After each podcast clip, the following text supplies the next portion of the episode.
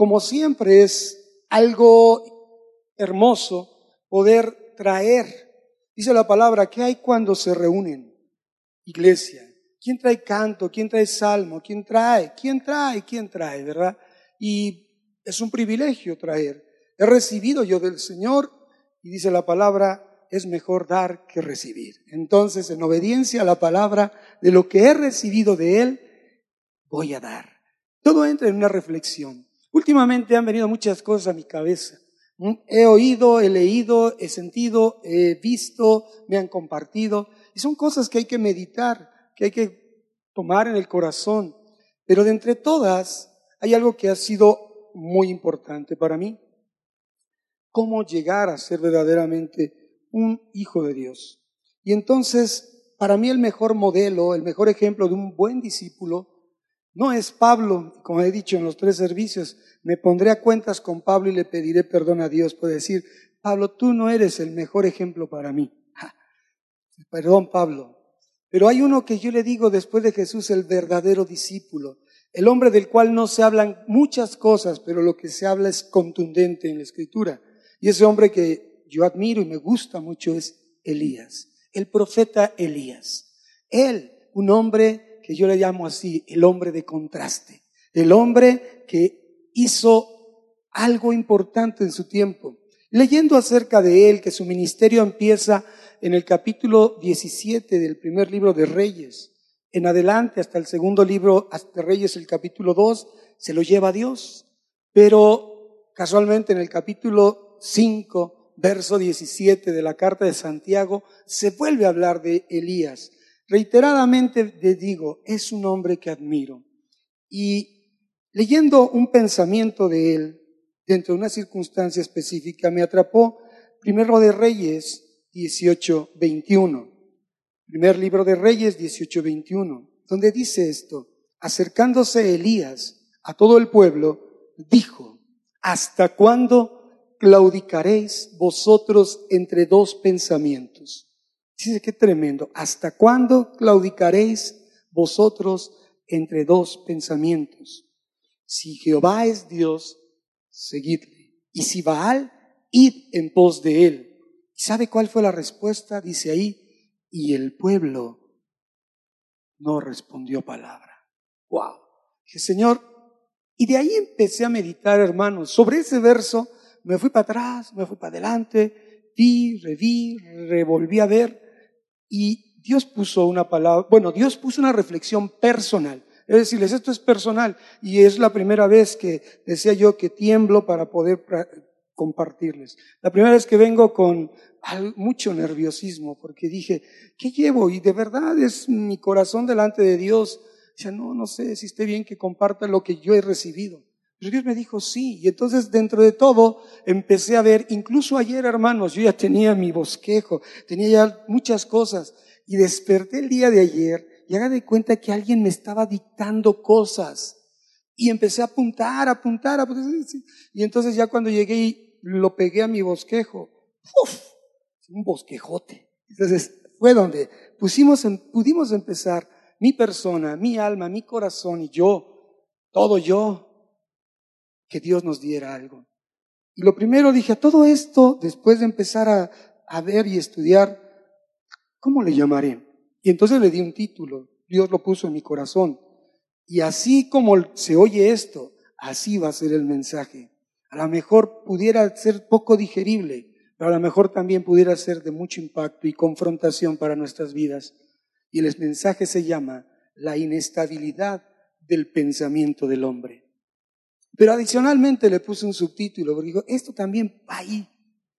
Y puse Marcos 3:25. Y fíjate, dice, y si una casa está dividida contra sí misma, tal casa no puede permanecer.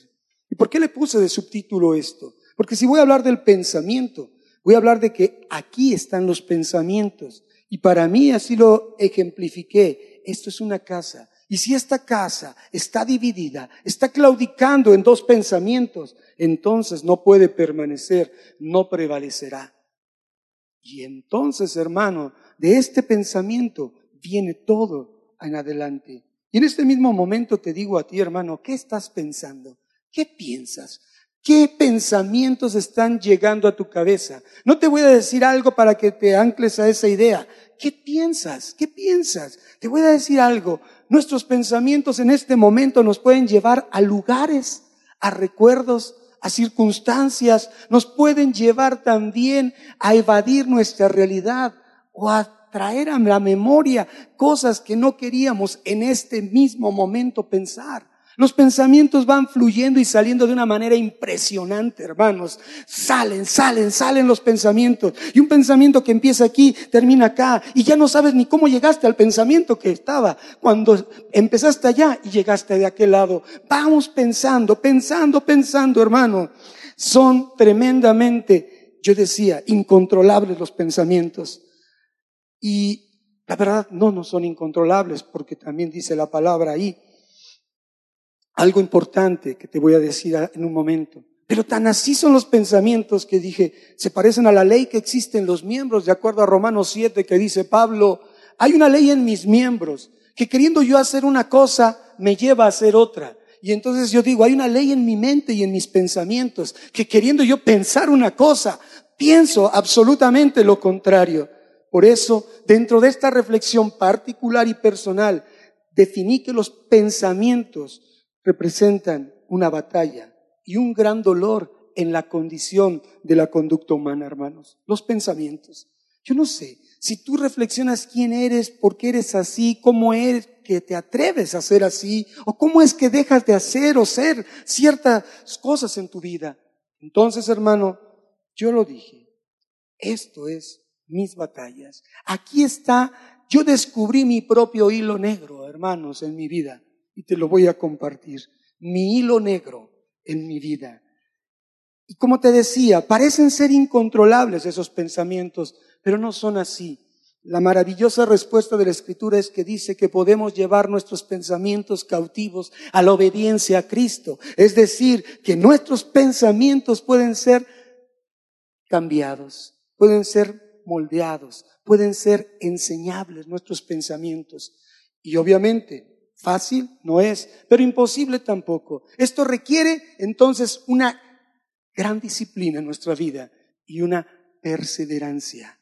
Y aquí hago dentro de esta información esta afirmación. ¿Qué es lo que te lleva a ti y a mí a entender que verdaderamente somos hijos de Dios? Que verdaderamente nos hemos convertido a Cristo. Que se expresa y se manifiesta en nosotros una verdadera conversión. Y mira, Muchos dirán, yo porque vengo a la iglesia, yo porque leo la Biblia, yo porque leo, oro mucho, yo porque ayuno, yo porque hago, yo porque... Y no, hermano, así no se evidencia una conversión a Cristo realmente. No es por el exterior, es lo que sucede en tu interior y lo que te lleva a tener una perseverancia en la fe. Una perseverancia en la fe. Eso es lo que evidencia una verdadera conversión a Cristo. Decía yo que tengo mucho tiempo en el Evangelio y aunado a un pensamiento de nuestro pastor Ernesto del tren, he visto subir muchas personas al tren, muchas personas, pero asimismo muchas se han bajado. Muchos que amaban y glorificaban a Dios, danzaban y adoraban. Hoy no están en una iglesia, hoy están en el mundo. Perseverancia en la fe, convicción en la fe es tener una permanencia que te haga constancia de tu verdadera conversión. Entonces, si hay una conversión correcta, una perseverancia en la fe, es como empezamos a tener un control sobre nuestros pensamientos. Y sabes, esta es una batalla que no es tan particular. Dije, no, esto no es nada más mío. No es tu, batalla ni mi batalla. Es una batalla que se ha dado desde el principio de la humanidad, desde el origen de la humanidad, hermanos. Es una realidad vivida por el hombre desde que puso, Dios le puso sus pies en la tierra. Esto es, hermanos, la batalla con nuestros pensamientos. Y es mi hilo negro que he descubierto y te comparto esta tarde.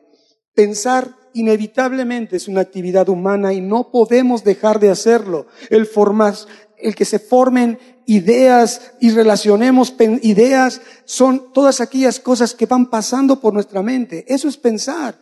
Y nunca podemos dejar de hacerlo. Y dije, qué tremendo. Siempre hay que estar peleando. entonces. Pero tuve un acierto al investigar que todo parece indicar que cuando dormimos no pensamos. Dije, bendito sueño, se acaban mis batallas, se acaban mis peleas en el sueño.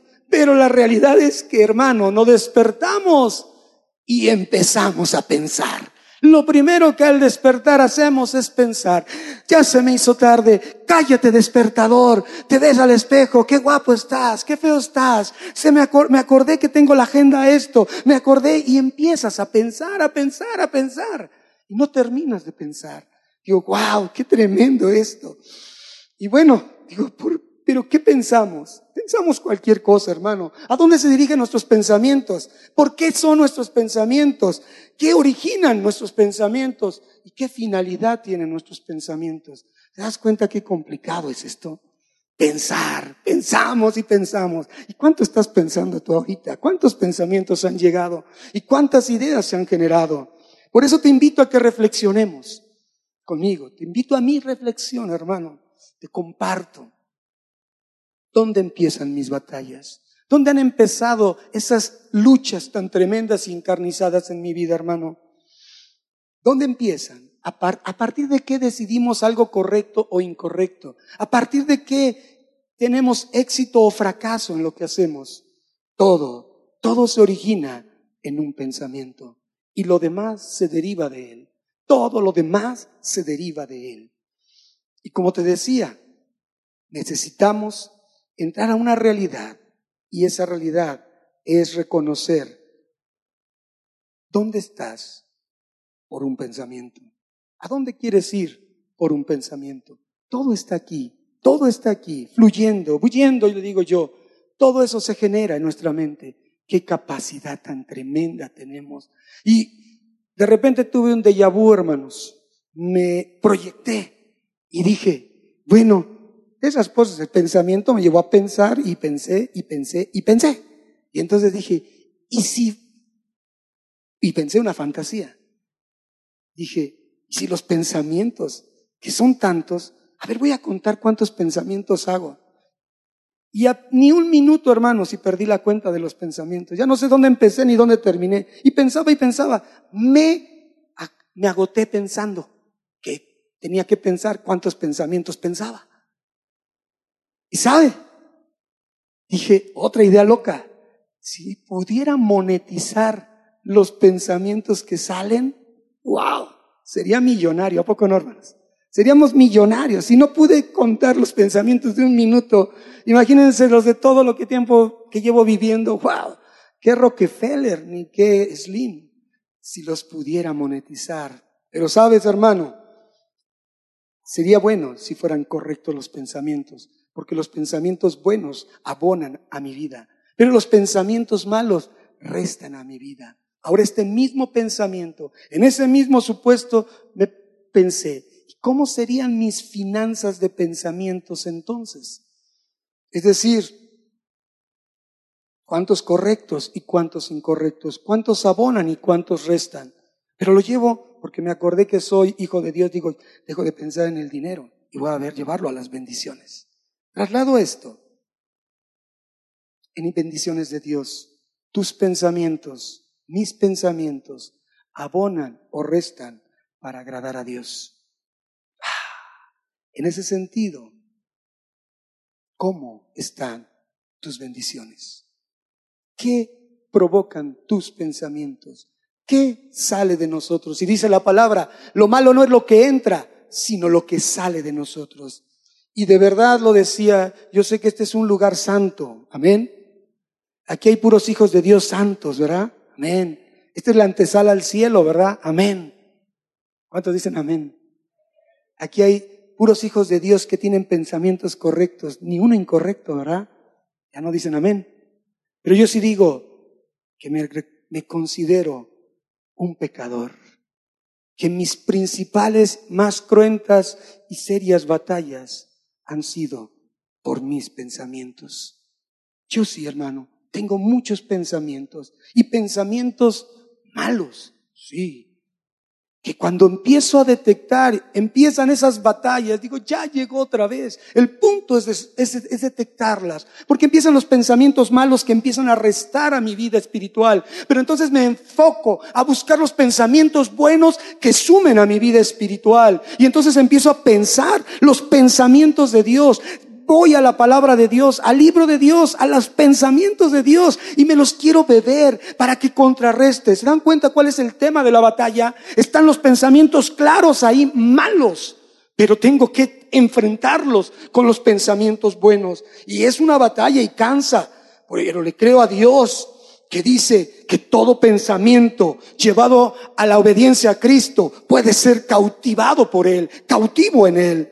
Y también leo que, mis, que los pensamientos de Dios son mejores y más altos que mis pensamientos. Y entonces reconociendo mi conducta, reconociendo quién soy y reconociendo que Dios sabe lo que estoy pensando, vengo a Él y le confieso, hermanos, honestamente, le digo, Señor, este soy yo. Estos son los pensamientos que en este mismo momento están pasando por mi mente. Señor, no te puedo engañar, no te puedo mentir solamente ayúdame, perdóname, lleva estos pensamientos sujetos a ti, átalos. Quiero que, que agradarte a ti, quiero buscarte a ti. Y estas son las batallas, hermanos. No puedo mentirle a Dios, yo que soy un pecador. Yo no puedo mentirle a Dios. Mis peores batallas están en mi mente.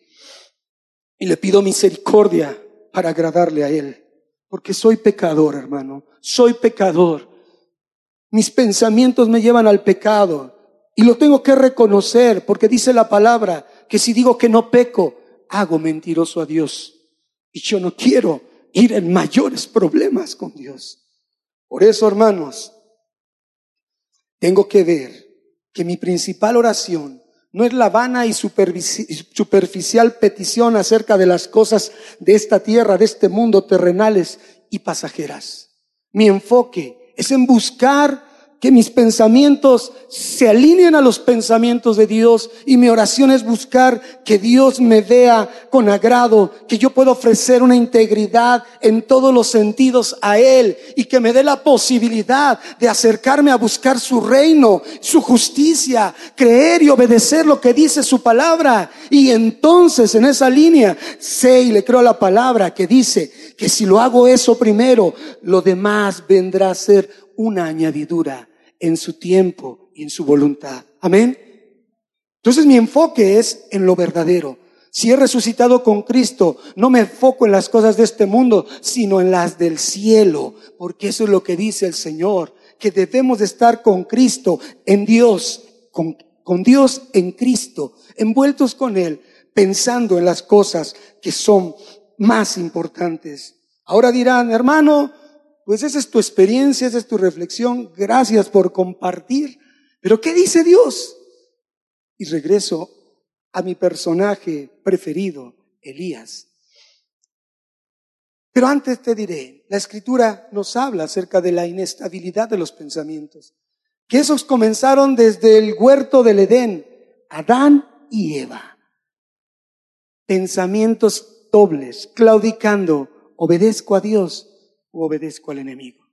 Desde ahí empezó el conflicto, las batallas en nuestros pensamientos. Y después nos relata la, la Biblia toda una historia del pueblo de Israel inmerso en esa inestabilidad de sus pensamientos. Por eso la palabra de Dios dice en la carta, primera carta de los Corintios capítulo 10, que esas cosas sucedieron a aquellos para enseñarnos y amonestarnos a los que vivimos ahora en los fines de los siglos, para que no nos demos los frentazos que ellos se dieron, para que escudriñemos lo que Dios quiere que hagamos y lo que no hagamos, y tomemos ese ejemplo que nos ha dejado, que no debemos de experimentar en carne propia esas caídas, ni esos dolores y, sin sabores. Por eso, hermano, la inestabilidad de pensamiento de en toda la historia ha hecho estragos en el hombre. Israel, hermano, el pueblo de Dios, por esa inestabilidad de sus pensamientos, el primer libro de Samuel capítulo 8 nos narra que un día se paró el pueblo ante el profeta y le, y les, le dijeron, no queremos que Dios intervenga, danos un rey como todas las naciones lo tienen. Y renunciaron al rey de reyes y señor de señores y pidieron una mano humana para someterlos. Primer libro de Samuel capítulo 8 narra la advertencia que Dios le dijo a Samuel que le dijera al pueblo que iba a ver con esos reyes que iban a estar con ellos, sobre ellos. Y dijeron, no importa, queremos rey, hombre, rey humano, queremos lo humano en nuestras vidas. Y todo segundo, todos los dos libros de Reyes y el segundo de Crónicas narran esta situación. El pueblo eligió al hombre, se alejó de Dios y se alejó de la bendición.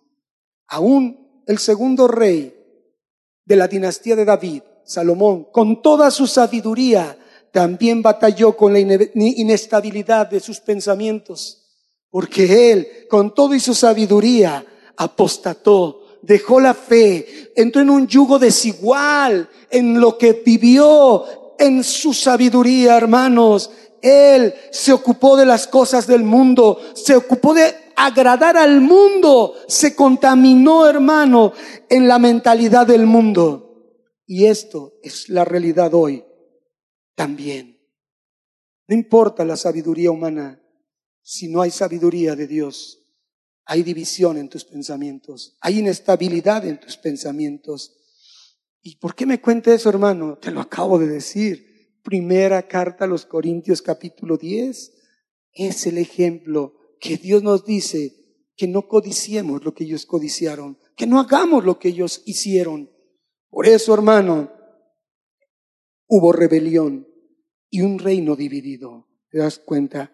Una casa dividida no prevalece pensamientos de la casa del norte, el reino del norte, Israel, divididos de los pensamientos del reino del sur, de Judá. Y hasta hoy en día una casa dividida no ha prevalecido. Por la inestabilidad de esos pensamientos, la historia del pueblo de Dios nos dice que Dios entregó al pueblo a ceguera y obscuridad y también a falsedad y locura como una constante en su corazón, en su vida, hermanos pisoteando cruelmente la verdad de Dios, dejando a un lado la verdad, donde la idolatría era su religión y adoraban a un Señor, a un Señor que no era el Dios verdadero, era el Señor Baal que ese nombre o ese Dios representa todo aquello que ocupa un lugar en nuestro corazón antes que Dios. Y por eso hay muchos Baales. Cada uno sirve a un Baal. Cada uno le da prioridades a un Baal en su corazón. Cada uno le da la atención, la dedicación. Cada uno sabe quién es el ídolo Baal, el Señor que está en lugar de Dios en el corazón. ¿Sabes, hermano? Hoy se viven tiempos semejantes. Se ha dejado de lado a Dios. Y es una realidad, hermano. Es una realidad. Se ha dejado de lado su palabra y sobre todo su voluntad. Hoy muy pocos hombres, si no es que empiezo por casa, pocos hombres y pocas mujeres somos contraste en el mundo. Nos confundimos, nos mimetizamos, nos pasamos en anonimato con el mundo, nos identificamos con lo que hace el mundo y vivimos veladamente como ellos viven. Es la realidad. Aquí estamos de una manera, en una condición, pero allá afuera somos otros, hermano. Practicamos lo que practican, sus tradiciones, sus costumbres, y todo ello porque no hay un celo por guardar la palabra de Dios, porque no hay un celo para equiparar la palabra de Dios, el pensamiento de Dios con el pensamiento del mundo. Y participamos de esos afanes del mundo. Cada uno sabe que Baal hay en nuestra vida?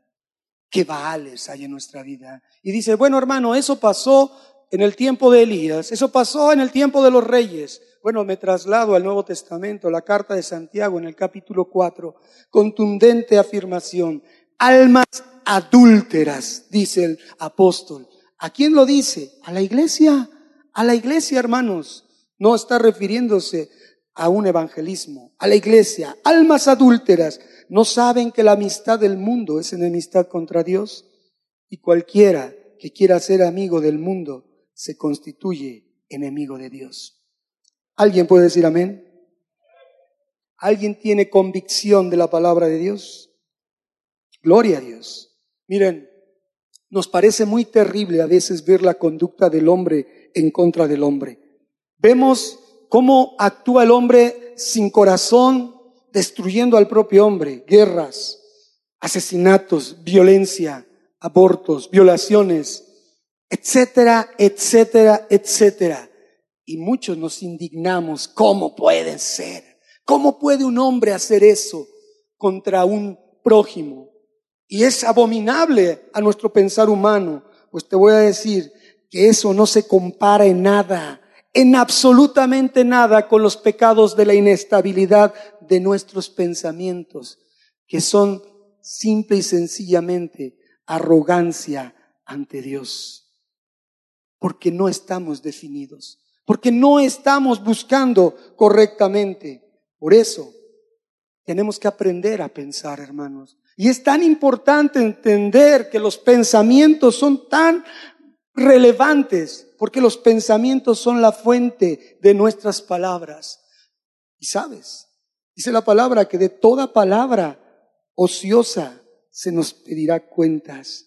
Los pensamientos son la fuente de palabras y de acciones que exteriorizados llevan a diseñar el futuro en el que viviremos. Hoy es el futuro de tu ayer. ¿Y cómo estás viviendo hoy? Veamos hacia el futuro cómo queremos vivir. ¿Cuál es el orden en esta casa? Que no sea una casa dividida, que sean pensamientos correctos, hermano. Es importante. Y por eso dije, bueno, voy a la fuente de lo que es pensamiento. De acuerdo a la palabra de Dios, de acuerdo al origen de la palabra, que pensamiento en el hebreo es makhashaba, makhashaba, esa es la palabra. Dice, se oye raro, pero ¿qué significa? Increíble lo que significa. Y no voy a abundar en todo ello porque serían horas, hermano. Pero mira, un pensamiento tiene que ver con una invención, con una intención, con un plan, ya sea para mal en un complot o para bien en un consejo, un designio, una determinación. Un pensamiento es un diseño, un pensamiento es una maquinación, es una obra de ingenio. Eh, tiene que ver con tejer, con fabricar, con crear algo, considerarlo, valorarlo, calcularlo, concebir, determinar, ser un diseñador, formar, hacer, idear, imaginar inventar. Todo esto significa esa palabra, makaskaba, inventar, maquinar, meditar, tramar y trazar. Por eso hablo de un destino. Ahora bien, ¿qué dice Dios? ¿Qué dice Dios? Ante la inestabilidad del pensamiento del hombre, Dios ha intervenido. Generación tras generación Dios ha intervenido y enviado a sus siervos para edificar al pueblo de Dios. Lo ha enviado a una costa de las vidas de sus siervos. Y uno de ellos dirás, ya va a tocar Elías. Aquí entre Elías, hermano. Por fin entre Elías. Todo es la introducción para hablar de Elías y su confrontación con esa dualidad de pensamientos. Y aquí les digo, Elías fue el profeta reservado para el tiempo más corrupto en que vivió el pueblo de Israel. El tiempo más corrupto, donde se cambió absolutamente todo y las batallas de los pensamientos se inclinaban a los que restaban y no los que abonaban. Dice Santiago 5, él, es Elías, hombre sujeto a las mismas pasiones que tú y yo, fue contraste en su tiempo representó a Dios y aún lo que él enseñó fue impactante para su generación como lo sigue siendo para esta generación, hermanos. Su convicción espiritual lo llevó a decir, tengo un vivo celo por Jehová, el Dios de los ejércitos. Y su celo era porque se habían alejado de los pensamientos de Dios. Dice, dejaron tu pacto, derribaron tus altares y mataron a tus profetas. Y solo yo he quedado y aún me buscan para quitarme la vida. Elías, Elías no era un hombre popular. Si el mundo hacía esto, él iba hacia lo contrario y por tanto no les caía bien Por tanto, era desechado, era hecho a un lado, era perseguido y él temía por su vida. Eso es lo que me motiva a ir en contra de las costumbres, en contra de las tradiciones, en contra de los afectos del hombre, para mejor buscar los afectos de Dios. Eso es lo que nos debe de mover, no agradar al mundo. El Señor dijo cuando conquistaron la tierra prometida, no imiten, no hagan lo que ellos hacen. No imiten, no hagan lo que ellos hacen. Canaán, una tierra que la, tierra vomitaba a sus moradores por su maldad. Hoy vivimos un Canaán. Hoy no hay nada de diferencia. La diferencia la hacemos tú y yo, si somos contraste en este Canaán del siglo XXI. ¿Quién dice amén? Esas palabras evidenciaban que Elías tomaba la gloria de Dios muy en serio y honrar a Dios era su total y absoluta prioridad. Su celo era porque veía en su tiempo y vivía cuando Acab, vivía en una idolatría y en una impiedad impresionante. Y si eso le sumamos la mundanalidad de su mujer Jezabel, esto era algo impresionante, que era lo que le llevaba al vivo celo a Elías. Pero, ¿y qué con eso? Hoy, hermano, déjame decirte que hoy siguen tan vigentes la idolatría y la inmoralidad, la impiedad y la mundanalidad que ya han penetrado en nuestros hogares y se han acomodado, se han acomodado dentro de nuestras congregaciones.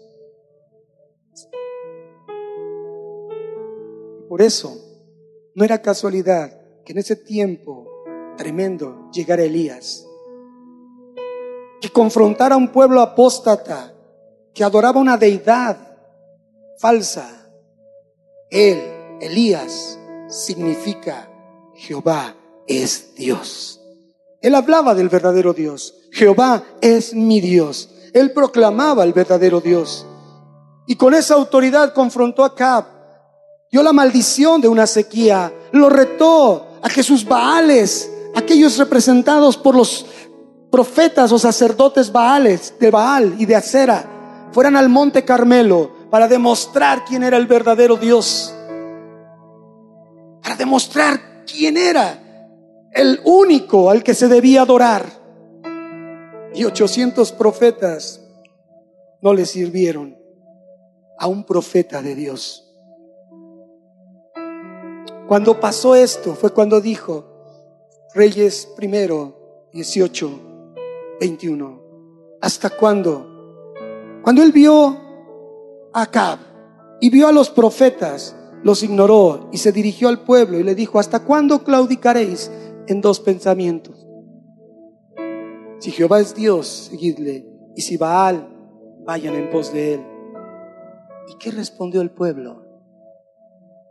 Se quedó callado. No podemos quedarnos callados. Claudicar es tambalearse, no definirse, no decidirse, no caminar rectamente. ¿Hasta cuándo seguiremos tambaleándonos entre dos pensamientos, Dios o el mundo? ¿Hasta cuándo claudicaremos entre dos caminos? Y sabes, el problema no era que se apartaran de Jehová el problema era que mezclaban el culto a Jehová con el culto a Baal. Y hoy vivimos esos tiempos. Esa demanda de Elías para el día de hoy es, si el Cristo de la Escritura es el verdadero Salvador, síganle. ¿Quién dice amén? Si el Cristo de la Escritura es el verdadero Salvador, síganle a Él. Pero ¿a quién seguimos? Al que demanda vivir separados del mundo y el que es inflexible con el pecado. ¿Quién dice amén? ¡Ah! Seguirle. Si Cristo es el verdadero Dios y Salvador de la Escritura, seguidle a Él. O si no,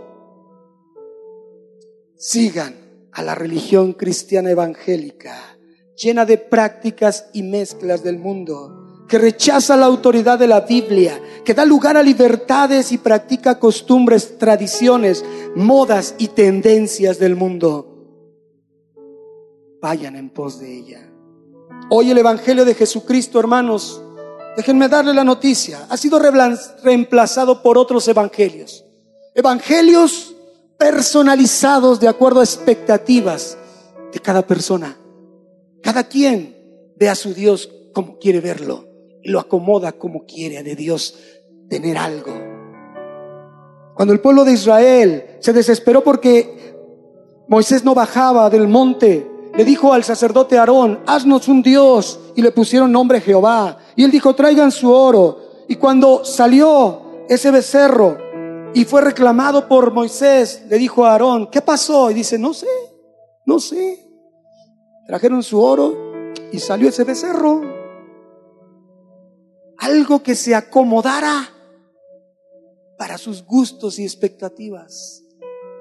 En fin, les dije que luego en esos pensamientos locos me puse a pensar, si uno de los apóstoles del Cordero, de los que caminó con él, reviviera en estos días, dije, wow, se moría nuevamente del que le provocaría no reconocer el verdadero evangelio en las prácticas de hoy, hermanos.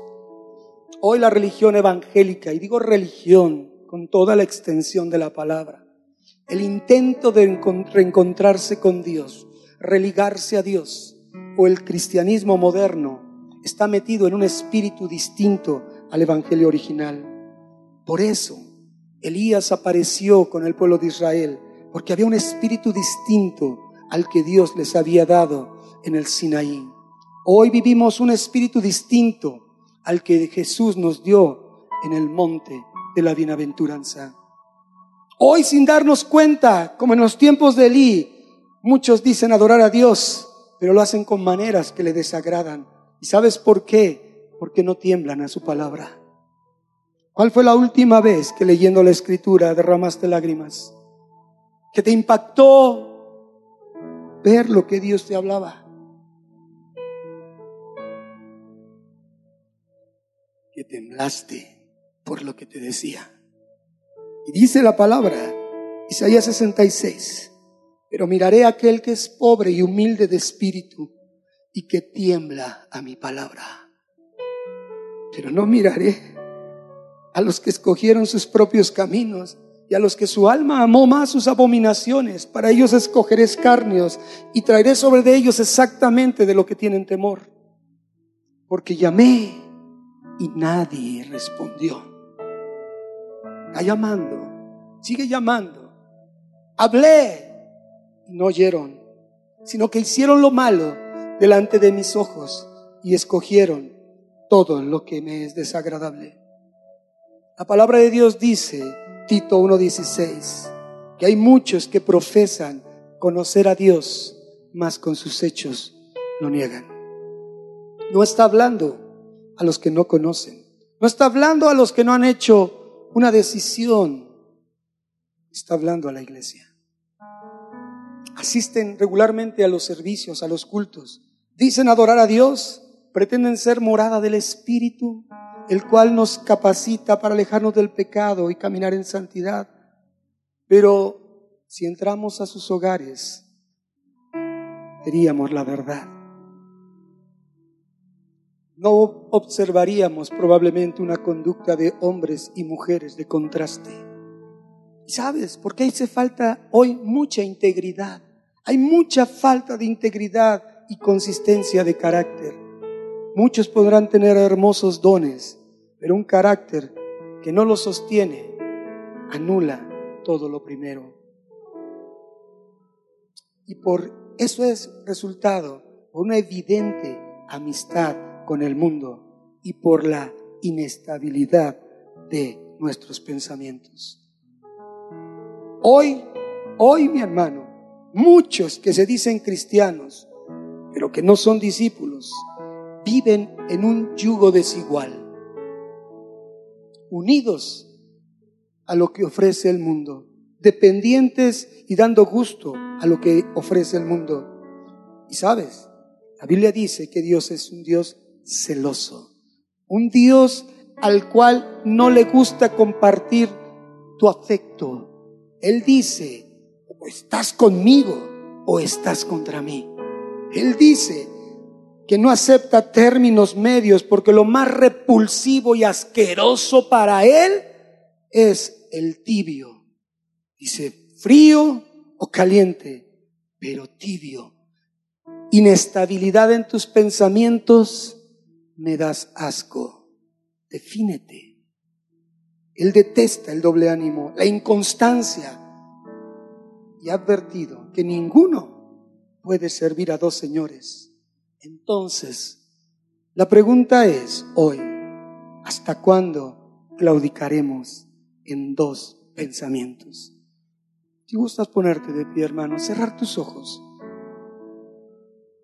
Hoy te he compartido en una reflexión personal de mi vida, de lo que he estado luchando, de lo que me di cuenta que hace rato decía, descubrí el hilo negro de mi existencia. Tengo ahí un testimonio en mi vida de que amo a Dios. Yo digo, ¿por qué he de andar en esto? Y Dios tan bueno me mostró tus pensamientos las primeras y más duras batallas, las que siguen y las últimas serán en tus pensamientos. Aquí no entra el enemigo, aquí no entra el mundo, aquí está nuestra carne, aquí estamos nosotros. Los pensamientos están dentro de nosotros. Tomemos una decisión. Cambiemos todos nuestros pensamientos, reemplacémoslos por los pensamientos de Dios. Su palabra dice, tú guardarás en completa paz a aquel cuyo pensamiento en ti persevera, aquel que da testimonio de una genuina conversión, de una perseverancia en la fe, que no se deja mover por nada, que no cambia su idea de Dios de acuerdo a las circunstancias, que sigue confiando a pesar de lo que no ve, porque en ti ha confiado. Y cuando David hacía la sesión del reino a su hijo Salomón, exclama algo tan interesante y tan importante. Te pido que cierres tus ojos para que no vayan tus pensamientos a ninguna acción. Él le decía, Salomón, hijo mío, antes de darle el reino, antes de darle cualquier otra cosa, la autoridad de delegar en él responsabilidad, le dijo, Salomón, hijo mío, reconoce al Dios de tu Padre y sírvele con corazón perfecto y con ánimo voluntario. Y para continuar esta porción, yo te digo, sustituye el nombre de Salomón por el tuyo para que escuchemos esto. Yo lo voy a sustituir con mi nombre. Carlos, hijo mío, reconoce al Dios de tu Padre y sírvele con corazón perfecto y con ánimo voluntario, porque Él escudriña los corazones de todos y entiende todo intento de los pensamientos. Carlos, si le buscas, lo hallarás. Si lo dejas, él te desechará para siempre. Intermitencia de pensamientos, dualidad de pensamientos. Hermanos, inestabilidad de pensamientos. Hoy es tiempo de poner fin. Es tiempo de definir, de trazar, de diseñar nuestro futuro de otra manera, en base a que en esas batallas tus pensamientos sean pensamientos que sumen, pensamientos que abonen para tu destino en el reino de los cielos y no pensamientos que resten para un destino de total y absoluta castigo y perdición. El Señor dice, yo sé los pensamientos que tengo acerca de ustedes, pensamientos de paz y no de mal, para darles el fin que esperan. Entonces me invocarán y vendrán y orarán a mí y los oiré y me buscarán y me hallarán porque me buscarán de todo corazón. Los pensamientos de Dios abonan, los pensamientos de Dios bendicen, los pensamientos de Dios enriquecen con las riquezas justas que no se merman y que quedan permanentes para los hijos de obediencia. Padre, hoy tu palabra ha sido trasladada. La responsabilidad ha sido puesta en cada vida y en cada mente y en cada corazón de los que estamos aquí. ¿Hasta cuándo claudicaremos en dos pensamientos? Si creemos en Jesús, seguiremos a un Dios que nos pide apartarnos del mundo y es inflexible con el pecado. O si queremos servir al príncipe de este mundo que ofrece la puerta amplia, las bondades temporales, pero con un destino de perdición. Señor, ayúdanos a comprender tu palabra, a digerirla, a escucharla, a atesorarla y ponerla por obra, porque si así lo hacemos, todas las bendiciones tuyas nos alcanzarán. Y en este lugar hay invitados amigos que probablemente el día de hoy hayan escuchado por primera vez un mensaje en una iglesia evangélica.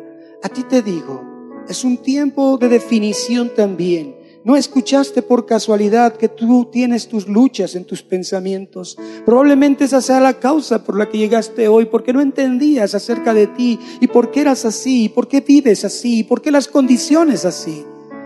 Hoy eres responsable de saber que eres el diseñador de tu futuro a través de cada pensamiento que conviertes en palabras y acciones.